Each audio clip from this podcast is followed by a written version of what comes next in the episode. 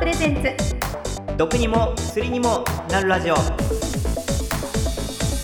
こんにちは。アイドラッグストアの小野裕樹です。こんにちは。番組ナビゲーターの辛坊智恵です。アイドラッグストアプレゼンツ。毒にも薬にもなるラジオ。この番組はお薬選択の自由がモットーのアイドラッグストアがお送りします。世界中から医薬品やサプリメントの個人輸入代行を手掛けているオンライン薬局ならではの視点で医療に関わるニュースからお買い得商品の情報までポッドキャストを通じて時に楽しく時にシリアスにお伝えしていきます。さあ小野さん、はい、早いもので今年最後の配信となります。今年もいろいろありましたね。はい。ですが年内最後の大仕事が残っておりましてリスナーの皆さんにお知らせを一つよろしいでしょうか。もちろんです。何でしょう、アイドラッグストア年末年始のお楽しみ福袋が販売開始となりました。人気商品がパンパンに詰まったお得な福袋。ぜひサイトの方を覗いてみてください。もう福袋のシーズンなんですね。後ほど詳しくご紹介しましょう。それでは今回も最後までよろしくお願いいたします。アイドラッグストアプレゼンツ。毒にも薬にもなるラジオお送りしております毒にも薬にもなるラジオ。ここからは医療情報をご紹介するメディカルニュースのコーナーです。医療業界の動向に社内一詳しい田沢秀樹さんとお送りします。田沢さんよろしくお願いします。はい田沢秀樹です。よろしくお願いします。それでは今月のメディカルニュースです。アセトアミノフェン製剤禁忌を大幅に解除へ。7月6日時事メディカルが報じたニュースです厚生労働省薬事食品衛生審議会薬事分科会の医薬品等安全対策部会安全対策調査会は医療用のアセトアミノフェン含有製剤について関連学会などからの要望などを踏まえ重篤な腎障害重篤な心機能不全消化性潰瘍を含む5つの集団について添付文書の禁忌の項から解除することを了承しました。えということで田沢さんアセトアミノフェンですがこれよく耳にする成分だなということなんですがそれにまつわるニュースなんですね。はい。アセトアミノフェンとはコロナ禍で品薄が報じられていたカロナールなどに使用される成分です。はい。今回取り上げるのはアセトアミノフェンの禁忌項目つまり使ってはいけないと指定される対象が見直されたというニュースです、うん、今回はどのような点が見直されたんでしょうか？はいアセトアミノフェンは解熱鎮痛剤に使用されるメジャーな成分ですが多くの解熱鎮痛剤には炎症を抑える抗炎症作用があります、はい。アセトアミノフェンも同様に抗炎症作用があるとされてきましたが長年の検証から抗炎症作用がないということが分かったんです、うん、これ抗炎症作用がないということでこれ何が変わるんですか？はい。抗炎症作用を持つ解熱鎮痛剤の副作用には胃腸障害腎障害アスピリン喘息過敏症などがありますこれらの副作用を持つ場合には総称として腎臓病と呼ばれるような腎機能の低下や心不全胃潰瘍十二指腸潰瘍などの患者さんは使うことができませんでした。うんですが、抗炎症作用がないことが分かったため、今回アセトアミノフェンの禁忌項目から解除されたということです。なるほど。アセトアミノフェンを使える患者さんが増えるっていうことなんですね。で、これ長年の検証から抗炎症作用がないということが分かったっていうことなんですが、これは何かこうデータが間違っていたとかそういうことになるんですか？いえ、決して間違いがあったわけではなく、はい、禁忌項目があったのは一言で言うと安全策であると思います。うんうん薬の開発段階で本当に1個の漏れもなく全ての人にとっての全ての危険性を確かめるというのは物理的に不可能です。先発の成分と同じ作用であれば同じ禁忌とするのが適切であろうという考えから危険性を排除したと考えられますなるほど確かにあの持病とか健康状態っていうのは本当に人それぞれでそれを全て検証するっていうのは現実的ではないですもんね。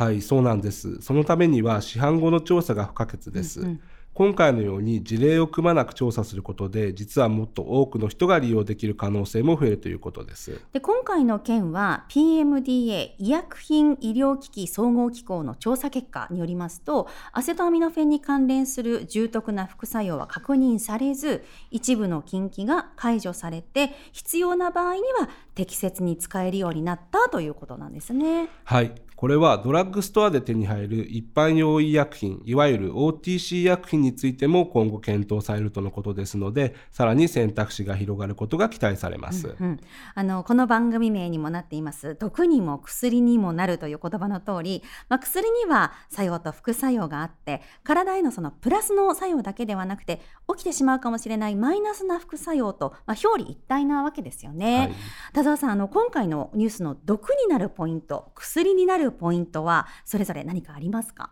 はい、今回のニュースに関してはあくまでも安全第一の禁忌でした、うん、行政のスタンスとして当然のことなのかもしれませんが医療の世界にはこの禁忌の例のように本当は使っても問題がないのにもかかわらず患者さんの手に届きにくくなっている医薬品はまだ他にもありそうです今回なぜアセトアミノフェンの適用範囲が広がったのか、その背景にどんな要因やきっかけがあったのかは現時点の報道だけでは伺い知れないのですが、うん、医療全体を見渡して、このような不要な規制がないかどうかをチェックする仕組みや仕掛けがちゃんと整っているかどうかは、我々も今後見ていかなくてはならないでしょう。うなるほど。逆に薬になるポイントとしてはいかがでしょうか？はい、冒頭でお伝えした通り、解熱鎮痛剤と抗炎症作用はどうしてもセットで捉えられがちだったんですが、アセトアミノフェンに抗炎症作用がなかったということで、これまで解熱鎮痛剤の使用を諦めていた方の薬の選択肢が増えたということです。うん今回のニュースは日本国内での話ですが、当然世界中でも薬の開発や検証が進んでいますので、これからも選択肢はどんどん広がっていきます。様々なお悩み、症状に対して世界中の選択肢とお客様をつなぐ存在として、アイドラッグストアをお役立ていただければと思います。田沢さん、本当によくわかりました。ありがとうございました。はい、ありがとうございました。アイドラッグストアプレゼンツ。毒にも薬にもなるラジオ。お送りしております毒にも薬にもなるラジオ。続いてはこちら。川柳コーナー。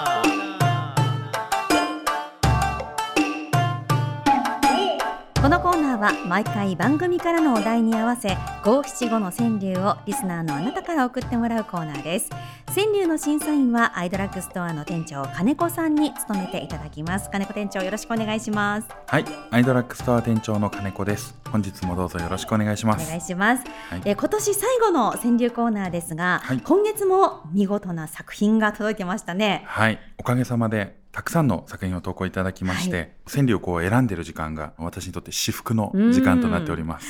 あの、はい、今回の名人賞は何でしょうか？はい、はい一番良かった作品、名人賞には2000円分のポイントに加えまして、6年連続モンドセレクションを受賞している当店でも大人気のサプリ、エルリシンゴールド400粒入り3580円の商品を差し上げたいと思います。すごいです。はい。さあ、それでは作品紹介に参りましょう。今回のテーマは2023年最大のホニャララです。はい。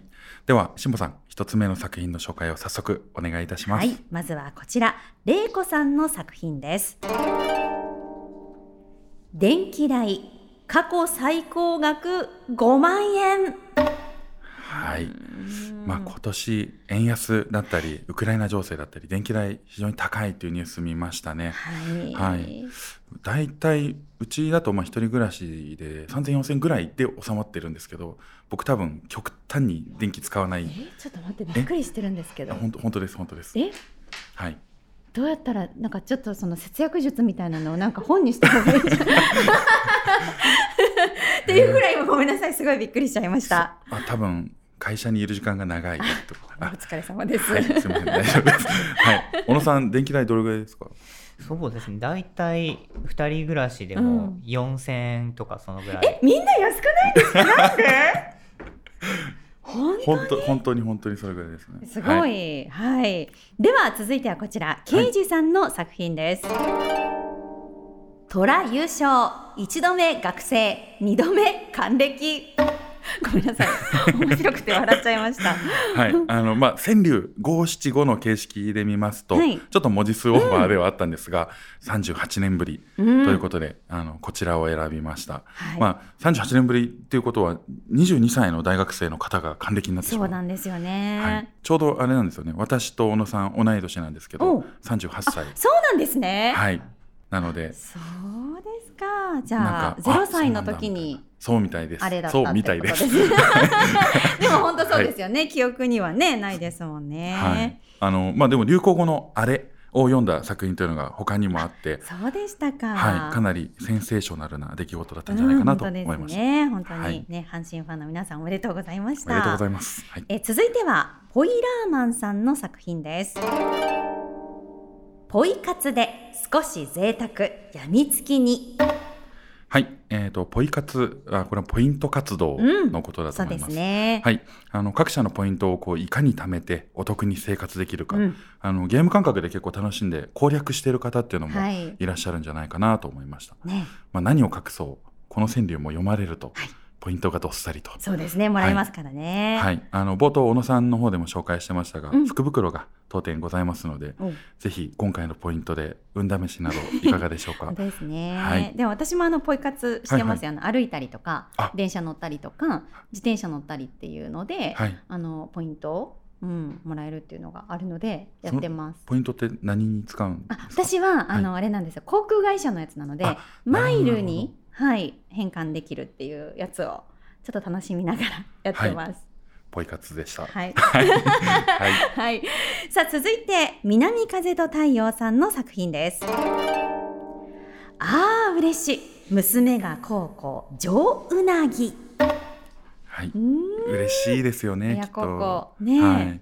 まあ初任給でこう娘さんがご馳走してくれたということだと思うんそうですけど、ね。しんぼさんははい。初任給は何か、すっごい昔のことなので。ちょっとなんか忘れちゃったような感じもありますけど、はい。ただあのあれなんですよね。私親とはもう離れてうんうんうん。暮らしてたので、はい。何か直接プレゼントっていうのはできなかったですけど少しだけあのお礼の送金をありがとうっていうのでしました。はい。まあでもお子さんからっていうのは絶対嬉しいですね。でしたかねはい。ねちょちょっとだけアピールすると私は今年、クリスマスでシュトーレンをまあはい実おしゃ家にだしあそうえ毎年？あえっ、とすみません今年初めてです。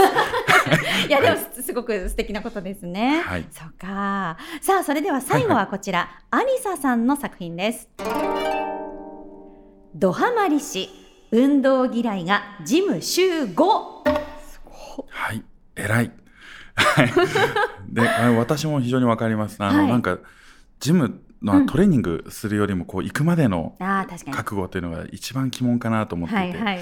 まあ、行っちゃうと結構楽しくなって、うん。あの、ちゃんと毎日通えたりもするんですよね。はいはい。あの、しんぼさんも、確かトレーニングネタ、そうなんですよね。あの2023年はい。本当に初めてちゃんとこうトレーニングっていうものをはい始めてみて、うんうん。楽しいですね。あのこんな週5はちょっといけないですけど、はいあの週1とか、はでもあの確かにすごい厳しいトレーナーさんとはいはい。中くらいのトレーナーさんがいて、はい。その時々でちょっと違うのでですごく厳しい人もあの持ってるあの能力の9割ぐらいはだって出せた方がいいでしょって言ってくださるんで 確かにと思いながら頑張るんですけど、はいそうそう筋肉痛耐えながらあの頑張ってます。来年も続きそうですか、そうですね頑張りたいなと思ってます。はい。さあでは金子さん、はい。今回の名人賞どの作品にしましょうか？そうですね。うん、今年最後の明治賞はこちらにします。ドハマりし、運動嫌いがジム集合。おお、はい。アリサさんおめでとうございおます。めでとうございます。はい。実はこの方、あの、いくつか複数こう作品を投稿していただいてまして、はい、その前段でうん、5キロ増えた。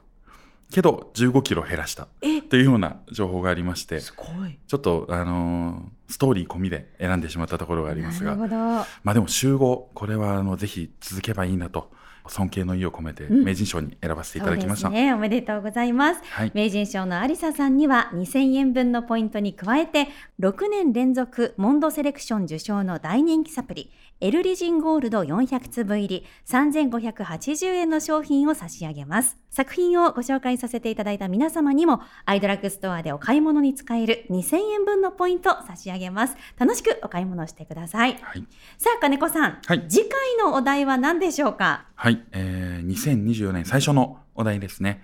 こちらです。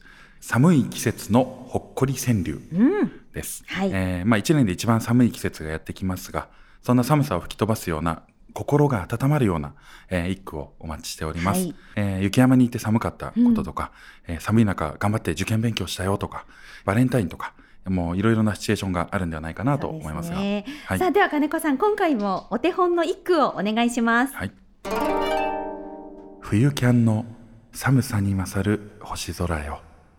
もう、はい、僕はあのキャンプよく行くんですけど、はい、冬のキャンプ本当に寒くて嫌だってなるんですけど まあその分空気がすごく澄んでて星空がすごい綺麗で。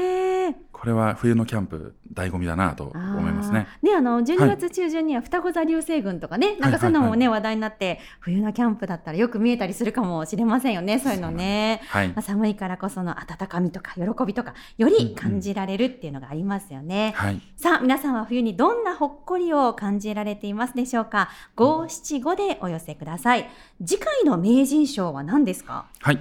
えーと、と次回の名人賞の方にはこの寒い季節にぴったりな、うんおたふく手袋さんのですね、ボディタフネスのイヤーマフ、えー、耳を温めるものですね。はい。はい。あの、マフラー巻かれる方というのは非常に多いと思うんですけど、意外とこう耳が無防備な方もいるのかなと。うんコンパクトに収納できるタイプなので、通勤にも非常に便利なものだと思います。はい。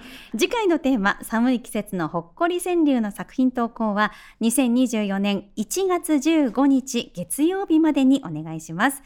えー、川柳の応募方法ですが、番組概要欄に記載してあります、公式 X、旧 Twitter へのメッセージ、もしくはお問い合わせフォームのリンクよりお送りください。本名とラジオネーム、両方忘れずにお書き添えください。はい。では、えー、皆様2024年もどうぞよろしくお願いいたします。以上川柳のコーナーでした。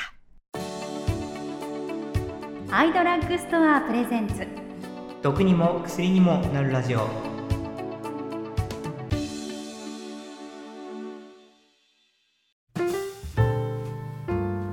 お送りしてまいりましたアイドラッグストアプレゼンツ毒にも薬にもなるラジオそろそろお別れのお時間です。さあ小野さんオープニングで触れました。福袋について教えてもらっていいでしょうか？はい。アイドラッグストア年末年始のお楽しみ福袋のご紹介です。今年はなんと10種類の福袋をご用意させていただきました。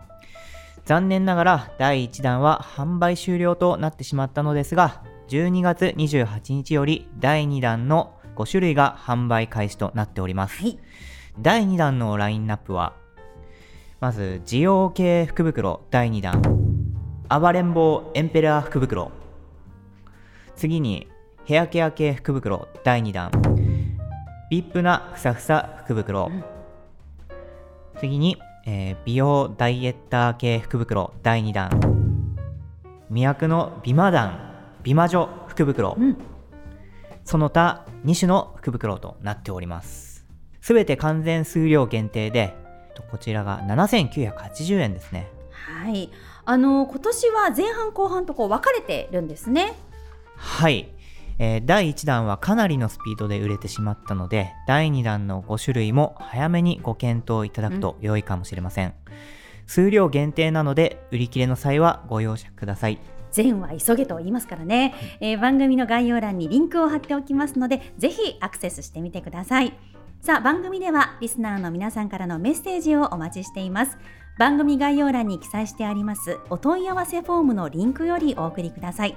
その他にも旧 Twitter X のアカウントにリプライをいただいてもいいですし Spotify からメッセージを送っていただいても OK です。あなたの送りやすい方法で送ってくださいメッセージがご紹介できなかった方にもアイドラッグストアオリジナルタオルが当たるダブルチャンスがありますのでどしどし送ってきてください。その他番組内でご紹介したニュースの元記事やアイドラッグストアの販売商品ご紹介した健康情報などへのリンクは各プラットフォームの概要欄で確認できますので合わせてご活用ください。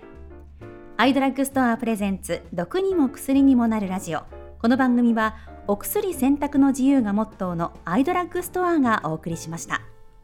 それではまた次回お会いしましょう。お相手はアイドラッグストアの小野ゆうきと辛坊智恵でした。良いお年を